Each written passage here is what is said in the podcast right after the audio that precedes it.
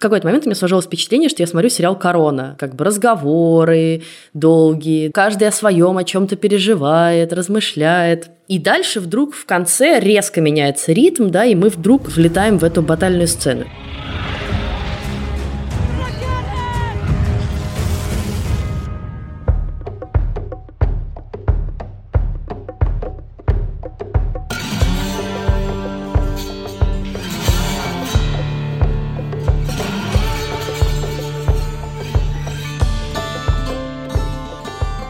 Всем привет! С вами подкаст в предыдущих сериях, и мы его ведущие Лиза Сурганова и Иван Филиппов.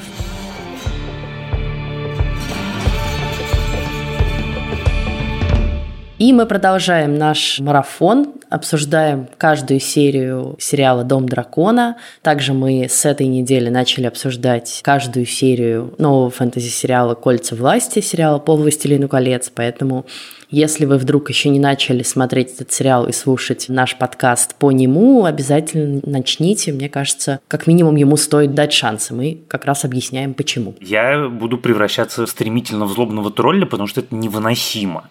Ну, то есть взять и, по сути, повторить первую серию в других декорациях, добавив немножко симпатичной кровищей и могучей батальной сцены в финале, которую ты смотришь, и как бы она не вызывает у тебя никакого впечатления. Я хочу про это потом отдельно поговорить говорить.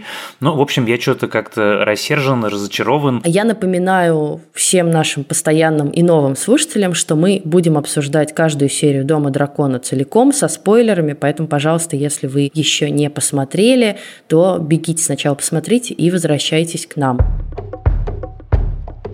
после просмотра я думаю, ну вот, ну наверняка же зрители, они же понимают, что их дурят, залез на MDB, а там у него 9,3 из 10. И я, конечно, в каком-то отдельном от этого шоке, потому что, ну, я бы, наверное, 5 постеснялся этому эпизоду поставить. И, конечно, в очередной раз многое говорит о рейтингах зрительских. Да, на рейтинге я бы вообще перестала равняться. Хотя, конечно, как человек, работавшим в кинопоиске, наверное, так нельзя говорить, но, к сожалению, они, в общем, отражают самые разные настроения людей том числе часто хейт. Я не знаю, что так понравилось зрителям. Предполагаю, что, скорее всего, это, наконец, какая-то масштабная батальная сцена, про которую мы действительно отдельно поговорим. Я где-то посередине, наверное. Я не могу сказать, что я в восторге от этой серии, но я не могу сказать, что она меня сильно разозлила. Ты прав в том, что там действительно повторяется очень много всего, что мы уже знаем, но, к сожалению, и я об этом говорила в прошлый раз, у меня есть подозрение, что более или менее весь сериал будет про одно и то же. Все будет посвящено тому, кто сядет на престол. И как бы все будут все время это бороться, вот только за это, и обсуждать только это. И очень хочется поэтому каких-то добавить еще линий. Ну, как бы должно же, ребят, вас что-то еще беспокоить вообще в жизни. Еще, конечно, я не знаю, насколько я прав, но у меня стойкое ощущение глубокой литературности этих трех эпизодов, поскольку когда ты смотришь на экране, то меня это раздражает. А потом я на секундочку представляю, что это был бы литературный текст, это была бы книжка. Я думаю, не, ну я бы это читал с интересом, вот она едет, вот она думает, вот олень на нее смотрит своими оленьими глазами, вот, значит, мужчина рядом с ней неровно дышит и помогает ей кабана завалить. Ну, как бы, когда ты это читаешь, то это более-менее понятно. Но для меня третья серия – это как бы абсолютное доказательство того, что первые две можно было сделать, ну, прости господи, прологом, как во «Властелине колец», вот то, что мы с тобой недавно обсуждали. И они от этого бы ничего не потеряли, если бы их ужали до там пяти или четырех или шести минут.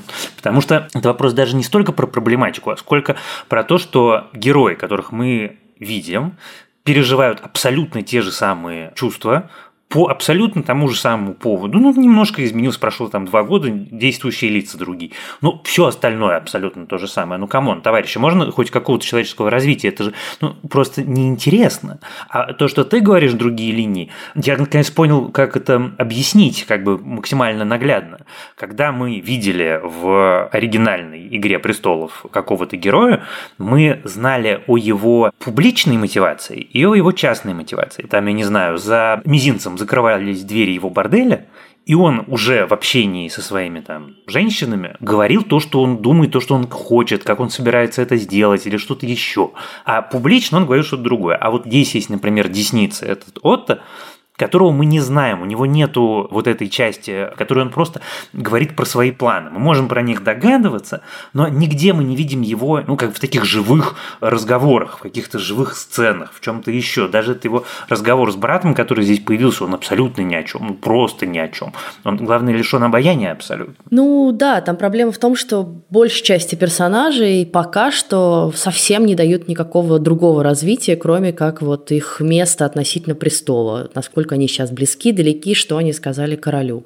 Дают какое-то Рейнире и Деймону, но действительно нам, привыкшим к многоголосию и к многоликости, да, Игры престолов, к тому, чтобы успевать переноситься из одного края Вестероса в другое, иногда даже из-за моря, конечно, для нас это все немножечко такая камерная драма, дворцовые перевороты, вот это вот все такое 18 век попахивает. Я по-прежнему считаю, что все-таки, да, это проблема в том, что пока есть одна интрига более-менее, и она как бы уже немножечко себя изживает, потому что мы все понимаем, к чему идет, вот сейчас король Визерис вот-вот, вот-вот уже как бы должен уже помереть, и тут-то как бы и начнется.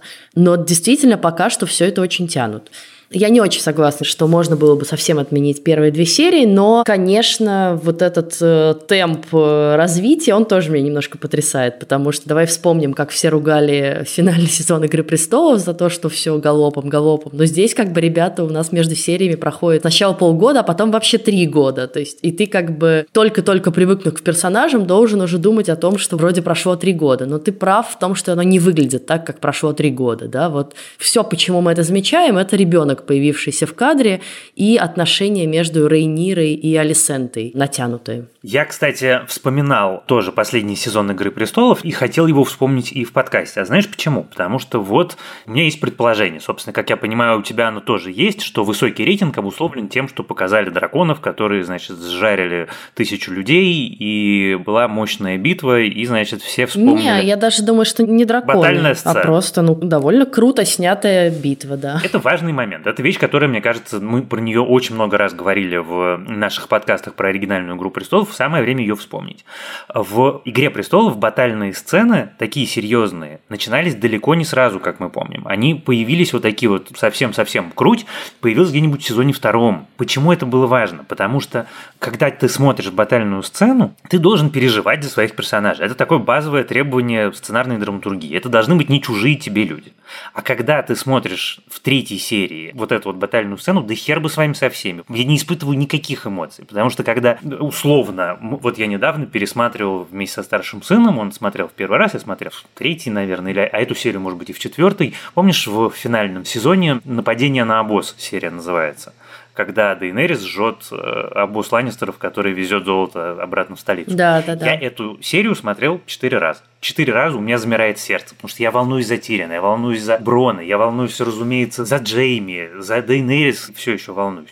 Они не чужие люди, а здесь этого ничего нету. И это все не выстроено, и это все абсолютная как бы халтура и блистательно сделанная сцена еще и начинается с вещи, которая противоречит всей как я не знаю, внутренней идеологии Игры престолов. С супергероики. С того, что у тебя герой один, значит, убегает от стрел, от всего на свете. Опять-таки, вспомни, вот в этой серии с нападением на обоз, там была похожая история. Там был Брон, которому нужно было добраться до вот этого гигантского арбалета. И он через поле битвы туда добирается. И это был лучший момент в серии, абсолютно невероятно сделанный. А здесь это, ну, как бы вот ты два сравниваешь, и они даже не в одной вселенной существуют. Ладно, в итоге мы уже перескочили к битве. Э, я хочу сказать, что в первом сезоне «Игры престолов» битв не было еще потому, что, насколько я помню, у них было все довольно скромно с бюджетом. Они там битвы, как бы факт битвы, они обозначали тем, что Тирион идет по полю после битвы. Или помнишь, когда Тириана там оглушают во время, когда начинается какая-то вот одна из первых битв, и просто дальше мы с Тирионом. Он потерял сознание, дальше начнулся уже все, как бы финал. И, по-моему, у них просто не было денег на то, чтобы снимать большие батальные сцены. Тут как бы денег много, можно сразу заряжать. Но мне в каком-то смысле понравилась динамика этой серии ровно потому, что сначала такой размеренный ритм, все вокруг этой одной охоты. В какой-то момент у меня сложилось впечатление, что я смотрю сериал «Корона», просто вот как бы разговоры долгие, да, все какие-то проходы, каждый о своем, о чем-то переживает, размышляет. И даже вот эта история с охотой, да, она тоже была на самом деле в короне, если ты помнишь, там тоже вокруг принцессы Дианы все это крутилось, что там тоже надо как бы загнать зверя. И дальше вдруг в конце резко меняется ритм, да, и мы вдруг влетаем в эту батальную сцену. И при том, что это очень неровно, но мне в каком-то смысле даже понравилось, потому что ты вдруг замедлился, и ты уже не ждешь ничего, сейчас думаешь, ну сейчас там еще какой-нибудь пара диалогов, и вдруг как бы вот этот экшен с беготней по минному полю практически и с драконами. Меня не так сильно раздражала супергероика, потому что мне кажется, что конкретно эта сцена служит все-таки как портретная черта Деймона. Он максимально уверен в себе, он самоуверен, да, он настолько уверен в себе, что он плюет на помощь короля, она бесит его, он не принимает ее, фактически не дожидается ее и выходит, они же говорят, да, это будет акт камикадзе. И они все уверены, что он погибнет там, принесет себя в жертву. И он позерски достаточно это делает. Но это его характер. И в этом смысле это классно, потому что он действительно до поры до времени неуязвим, а потом все-таки ты помнишь, у него попадают стрелы, и он уже оказывается вот в этом каркасе лодки. Что меня расстроило в этой сцене, так это то, что мне вообще-то было очень интересно узнать про этого кормильца крабов, вообще откуда он взялся, кто он такой, что им движет, и что за страшное событие с ним произошло, что у него обожжено лицо, и он носит эту маску, которую, как заметили комментаторы, напоминает маску сынов Гарпии. Ну, то есть, вот я, наконец, мне стало интересно про этого персонажа, и тут вы его просто убиваете за кадром. Вообще ему даже слова не дали сказать, ни одного буквально за все три серии. Просто разрубили пополам и вытащили. Очень красиво, но как бы в смысле? Я не до конца в этом уверен, но мне кажется, что у него вот эта болезнь, которая, помнишь, в оригинальной «Игре престолов»? Ну, нет, нет, нет. Он, он, он выглядит как человек, пострадавший в страшном пожаре вообще-то. Он скорее выглядит как пес. Ну, может быть, может быть. Вот, заодно в этой сцене нам представляют и Лейнора Вилариона, которого предлагают в качестве одного из вариантов мужа для Рейнира, и его дракона, нового дракона. Вот он классный, мне понравился. Ну да, он ничего, слушай, ну у него дракон качественный.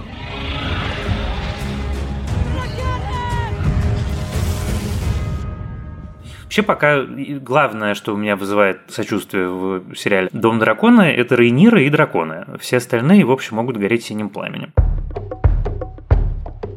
Давай откатимся назад и обсудим все-таки сцену охоты, потому что при всем своем медлительном темпе она, конечно, довольно важная, потому что, в общем, нам продолжают расставлять фигуры по шахматной доске, но теперь же все больше дает им глубины. И, в общем, в этой сцене с забитым оленем, которого поймали, и которого король Визерис убивает даже не с первой попытки, конечно, очень многое становится понятно. И то, насколько он на самом деле слабый король, как им управляют, да, все его придворные, они ему говорят, буквально вкладывают в руки копье это, да, говорят еще раз, вот сюда, чуть левее, чуть правее, Ваше Величество. И видно, что ему не хочется это сделать, а сказать он тоже ничего не может. И как бы он максимально, конечно, предстает марионеткой в руках их всех. И на контрасте с ним, вообще, мне кажется, это серия таких довольно ярких контрастов. Рейнира, которая, с одной стороны, сначала яростно забивает, добивает этого вепря, который на нее напал, и мы видим всю ее злость на всех людей, да, которые ей досаждают, кто пытается выдать ее замуж, кто отнимает у нее трон, кто отнял у нее подругу, но саму эту подругу и так далее. Вот все это в этих ударах. А с другой стороны, потом, когда она видит, собственно, вот этого белого оленя, символ королевской власти, который она могла бы получить себе, да, и вот доказать всем уж точно, она не убивает его. И мне кажется, это очень важно. Мне кажется, такой знак, знаешь, того, что она, с одной стороны, сильная, решительная, и она берет инициативу в свои руки и делает то, что все-таки ей хочется в итоге. А с другой стороны, она пока, пока, подчеркиваю, это, скорее всего, изменится, не готова идти на большую кровь ради этого престола. То есть она не устраивает бойню, да, и не притаскивает труп этого белого оленя. И мне кажется, это важный такой тоже, вот в ней есть милосердие. Мне кажется, изначально Рейнира заявлена как правитель, который, с одной стороны, очевидно подходит к трону, поскольку она гораздо более вменяемая, внятная, очевидно, умеющая учиться на своих ошибках, не жестокая, но при этом, что она заявлена как кто-то, кто будет обороняться, что это не она нападет и не она сделает первый шаг в гражданской войне, если это будет гражданская война, случайно. Поэтому, ну да, я тут с тобой совершенно согласен, хотя сцена с Кваном, конечно, очень крутая, потому что сначала нам дали Рейниру, которая говорила, что я не люблю, когда режут э, вепри, потому что это звук, как убивают ребенка. Кстати, одна из вещей, которая меня повеселила, это сначала от Хайтауэр хотел подложить под э, короля, как мы помним, маленькую девочку, а в этой серии он решил Рейниру женить на двухлетнем ребенке. И, конечно, у меня есть ряд вопросов к этому герою. Вот. А с другой стороны, меня, конечно, удивляет, я не нахожу этому ответа. Он настолько необаятельный персонаж в исполнении одного из самых обаятельных актеров, что это очевидно режиссерское решение, и мне очень интересно, как бы, а нафига? Если вы берете себе Риса Иванса, то зачем вы потом говорите ему «играй как полежка»? Слушай, ну как режиссерское? Оно не только режиссерское, оно и шоураннерское. Ему не дают никаких сцен, у него все сцены про то, как бы либо как выдать свою дочь, либо как своего внука сделать наследником. Дайте ему хоть немножечко еще, дайте ему с кем-то еще поговорить, дайте ему как-то еще раскрыться, понимаешь? Это опять же та же проблема, что пока что большинству персонажей не дают вообще никаких возможностей хоть как-то в каких-то еще желаниях, мыслях и стремлениях себя проявить. И это печально. И в итоге мы смотрим три серии на то, что все обсуждают, а кто займет престол. Ну да, потому что вот мы, простите, будем, видимо, я уже теперь смирился с этим, возвращаться бесконечно к «Игре престолов», потому что в «Игре престолов» герои влюблялись, ревновали, женились, умирали, делали многообразие самых интересных вещей. Это не то, что они вот каждую серию обсуждали, ой, а я когда буду на железном троне, ой, нет, когда я буду на железном троне. А тут, ну, ну действительно, мы ходим натурально по кругу. Да, ну вот про любовную линию там что-то начинает намечаться, мне кажется, конечно, между Рейнирой и сэром Кристоном. Он ей, с одной стороны, страшно благодарен, а с другой стороны, явно у нее с ним хоть какой-то контакт есть, и она теперь совсем осталась одна одинешенька, друзей больше нет. Она сделала его Кингсгард, но в этом есть, в общем, злая ирония, поскольку это же тот момент, когда он дает обед безбрачия. Ну да, она не сможет выйти за него замуж, но это как бы мы знаем, и по Джейми тоже знаем, никому не мешало, в общем, э, заниматься всем, чем хочется. Нет, ну Джейми много чего не мешало. Ну, короче, я думаю, что там все равно намечается что-то, и мне не очень было смешно про двухлетнего ребенка, потому что это скорее крипи. Нет, мне тоже не смешно, это что-то, это крипи, это, в общем, не то слово. Хорошо. А вот появление Ланнистеров – это, конечно, интересный момент. И, в общем, я думаю, не случайно это именно Ланнистеры, потому что нам заявляют на самом деле будущее противостояние. Потому что я, конечно, уверена, что Джейсон Ланнистер, который всячески подкатывает к Рейнире, будет страшно оскорблен тем, что она его таки не выбрала, и в грядущей гражданской войне выберет противоположную сторону. Я, в общем, почти в этом уверена. Вот, и я думаю, что постепенно разложатся вот эти кланы, да, кто будет на стороне Рейниры, какие семьи, какие семьи уйдут на сторону, соответственно, ее противников, Алисенты и ее детей. И вот Ланнистеры, я думаю, примерно уже в той второй копилке. Интересно еще, конечно, вот про это пророчество, и вот разговор с Визериса с Алисентой, помнишь, где он рассказывает про Таргариенов. Вот есть Таргариены ездаки на драконах, и есть Таргариены, он говорит, dreamers по-английски, но, очевидно, он имеет в виду как бы с пророческим даром. Прорицатели. Прорицатели, да. Вот были Таргариены, которые предсказали гибель Валирии, Эйгон потом вот предсказал появление белых ходаков, и Визерис тоже надеется и как бы хочет, чтобы его сны тоже были пророческими. И вот очень интересно то, что он говорит про свой сон, да, в котором ему снится, что его наследник наденет корону Эйгона Завоевателя. Во-первых, интересно, что ты про это думаешь, какие у тебя есть версии. А во-вторых, э, даже помимо версий, конечно, удивительно, как он сам же немедленно отрефлексировал эту штуку. Он говорит, вот этот сон меня всю жизнь подгонял, да, и заставлял меня убеждать жену в том, чтобы она рожала наследника, наследников, потому что я хотела увидеть своего наследника в короне Эйгона Завоевателя. И он как бы очевидно понимает, что он просто гнался за какой-то мечтой, которая, возможно, и не осуществится. Вот этот момент, когда он рефлексирует, ну да, это симпатично, но я в этом месте, прости, опять-таки испытывал вот такое уже раздражение, уже так меня этот король утомил этими своими бессмысленными разговорами и хождением туда-сюда, что я, наверное, все-таки прочувствовать его не могу.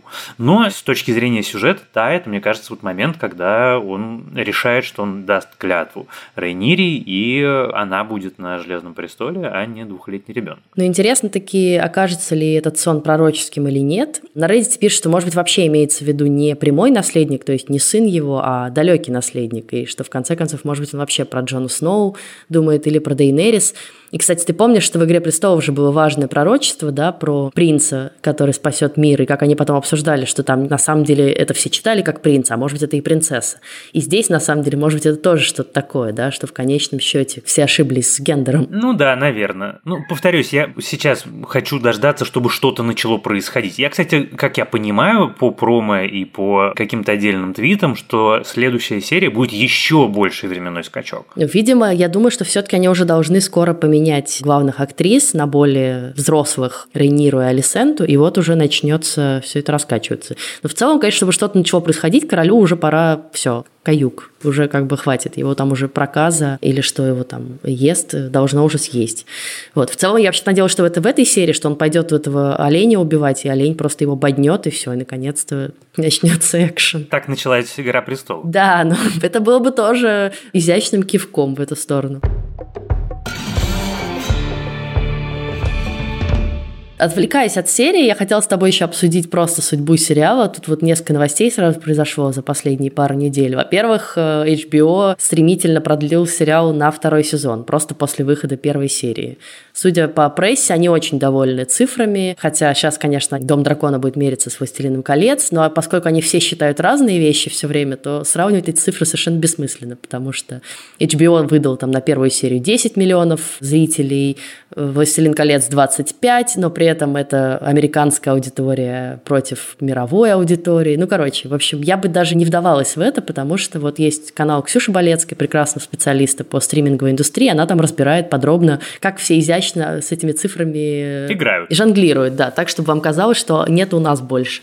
Но, тем не менее, HBO уверена в успехе этого проекта настолько, что сериал уже продлен на второй сезон, но при этом, как стало известно, со второго сезона Мигель Сапочник перестанет быть его шоураннером, что для меня скорее грустные новости, потому что вот он был большой и важной связкой с «Игрой престолов», и он, конечно, сохранял этот дух во многом, я думаю. Ну и что на самом деле немножко странно, потому что шоураннеры из больших сериалов редко уходят, и обычно они их тащат до конца, и обычно это связано с тем, что они находят ту самую уникальную интонацию, которая ведет сериал к успеху, потому что шоураннер – это самый главный человек в сериальном бизнесе. Там главнее его нет никого, и он пишет, и он определяет, ну, как бы все.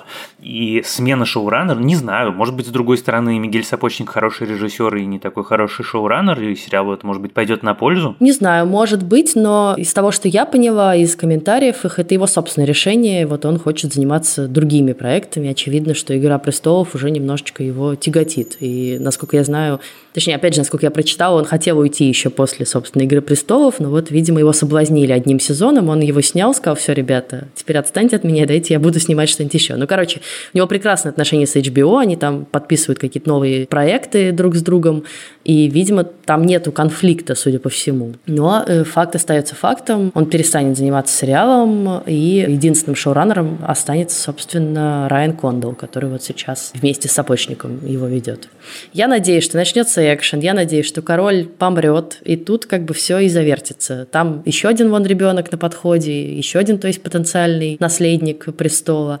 Так что должно уже это куда-то перерасти в какую-то более кровавую и конфликтную фазу, скажем так. А на этом мы, наверное, сегодня наше обсуждение завершим. Мы увидимся с вами на следующей неделе, когда выйдет новая серия «Дома драконов», которая вполне возможно изменит мое мнение об этом сериале или, наоборот, укрепит меня в уверенности, что как-то не то. Да, я напоминаю вам, что в ожидании новой серии «Дома дракона» можно начинать, если вы еще не начали смотреть «Кольца власти», сериал по мотивам произведений Толкина и слушать э, вторую часть нашего подкаста. Вот наш подкаст теперь разделился на два таких мини-марафона с обсуждением этого сериала, потому что там тоже много чего есть что обсудить.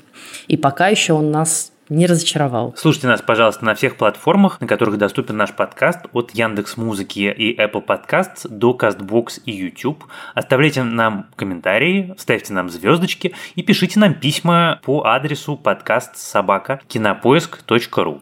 Еще мы с Лизой ведем активно наши социальные сети, и там нам тоже можно писать комментарии или задавать вопросы. Да, пожалуйста, ставьте нам звездочки. Очень нам хочется уже перейти за отметку в 3000 звездочек в Apple Podcasts, то, что что-то мы зависли. Так что даже если не пятерки, ну ставьте что-нибудь хотя бы. Но лучше пятерки, конечно. А помогали нам в записи этого подкаста наш продюсер Бетси Исакова и звукорежиссерка Лера Кусто. Спасибо им большое. С вами были Лиза Сурганова и Иван Филиппов. До следующей недели. Пока.